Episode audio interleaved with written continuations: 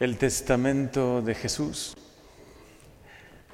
El Señor ha querido dejarnos un testamento, también escrito como, como nosotros acostumbramos recibirlo, pero es un testamento espiritual. Y es algo tan profundo, es algo tan bello, lo que ha querido dejarnos escrito en este Evangelio de San Juan. Padre, quiero que yo esté, estén también conmigo los que me has dado. Es su deseo, es su testamento, hasta lo quiso dejar por escrito. Quiero que estén conmigo y yo esté con ellos siempre. Es su gran deseo. Jesús quiere que en todo momento tengamos presente que Él, vivo y resucitado, nos guía, nos acompaña, está con nosotros. No lo podemos olvidar. Y debemos hacer nuestra esta verdad. Él está contigo. Es más, todavía, aún más, ¿no? Al infundir su espíritu sobre ti, en ti, como lo viviremos este domingo en Pentecostés, que ya lo estamos viviendo desde la Pascua, pero muy especialmente en Pentecostés. El Señor hace una promesa y la va a cumplir. Quien me ama, cumplirá mi palabra. El Padre lo amará y vendremos a Él y haremos en Él nuestra morada.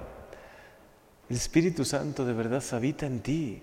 Ese Espíritu Creador, el que aleteaba al inicio de la creación, el que dio forma y belleza a toda esa maravilla de la creación que vemos, ¿no? Los ríos, los mares, las montañas, los colores, la variedad de todas las cosas creadas la infinidad que parece que hay de colores en las flores, en las mariposas, en los pájaros, en el cielo, en el mar. Ese Dios de tanta belleza quiere habitar en tu corazón. Y hoy te lo quiere dejar por escrito en el Evangelio de San Juan para que nunca lo olvides. Estoy contigo. Estoy siempre contigo. Estoy en ti. Guarda y custodia mi presencia en tu corazón.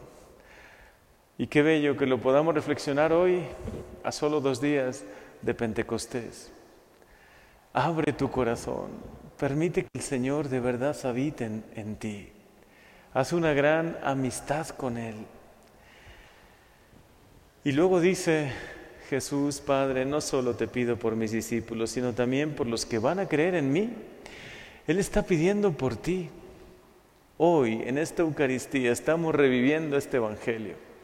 Y Jesús, que está vivo y resucitado en medio de nosotros, hoy pide por ti y pide por todas tus intenciones. Pide por tus preocupaciones, por lo que vives, lo que te quita el sueño, tus proyectos, alegrías y penas. El Señor lo conoce todo y pide por ti. Y sobre todo nos deja como testamento esta fe. Él ha venido a encender la fe en el mundo, en un mundo donde parecería que muchos ambientes quieren apagar esa fe. Bueno, Jesús viene a encender la fe en nuestros corazones, viene a que de verdad esta fe cada día sea como una llama más grande. Este es el testamento de Jesús, es lo que te pide a ti, su discípulo, conserva la fe que el Señor ha venido a encender. He venido a prender fuego, el fuego del Espíritu Santo, dice Jesús, ¿no? El fuego de la fe. Él ha venido a encender la fe en un mundo apagado, en un mundo que necesita tanto la fe, la esperanza, el amor. Y por último nos dice, yo les he dado a conocer tu nombre y se lo seguiré dando a conocer, para que el amor con que me amas esté en ellos.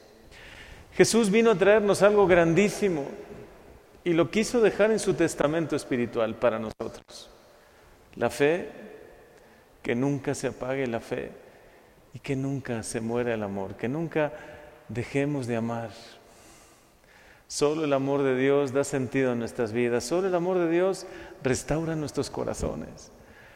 Qué privilegio tenemos de ser bautizados, porque si de verdad se lo pedimos, cada bautizado que le pide a Dios, ven Señor, ven Espíritu Santo, enciende de nuevo en mí el fuego de tu amor. Enciende en mí de nuevo la fe que parece que se está apagando un poco en mi vida. No permitas que este amor que has venido a traernos, que este testamento que hoy pones en mis manos, se pierda. Tú quieres que tu amor se conserve, Jesús, y en parte depende de mí. Por eso aquí estoy. Aquí estoy para decirte, te amo. Señor, hoy intercede por mí, Jesús, que en el nombre de Jesús quedemos de verdad llenos del Espíritu Santo, llenos de su amor, que por intercesión de María, que acabamos de contemplarle como reina y señora de toda la creación, lo que María pide es una súplica que Dios no se lo puede negar. Por eso también tómate de la mano de María y dile, como en Pentecostés, así como reuniste a los discípulos, así como los mantuviste en ese cenáculo, reúne a mi familia, reúne a todos mis seres queridos y que podamos permanecer en oración en este Pentecostés.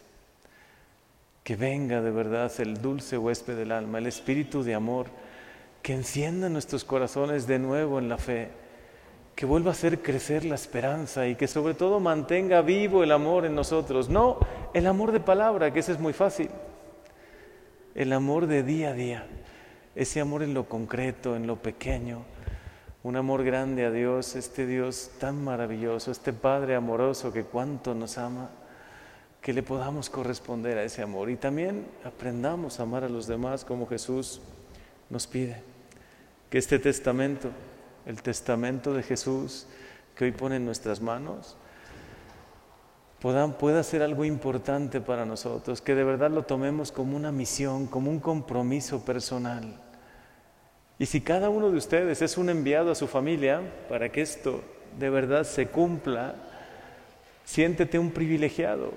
Si algunos en tu familia no creen tanto, tú tienes la posibilidad, tienes la oportunidad de llevarles esta fe, de que vuelvan a hacer la fe en su corazón, que vuelvan a crecer la esperanza, que de verdad tengan este amor.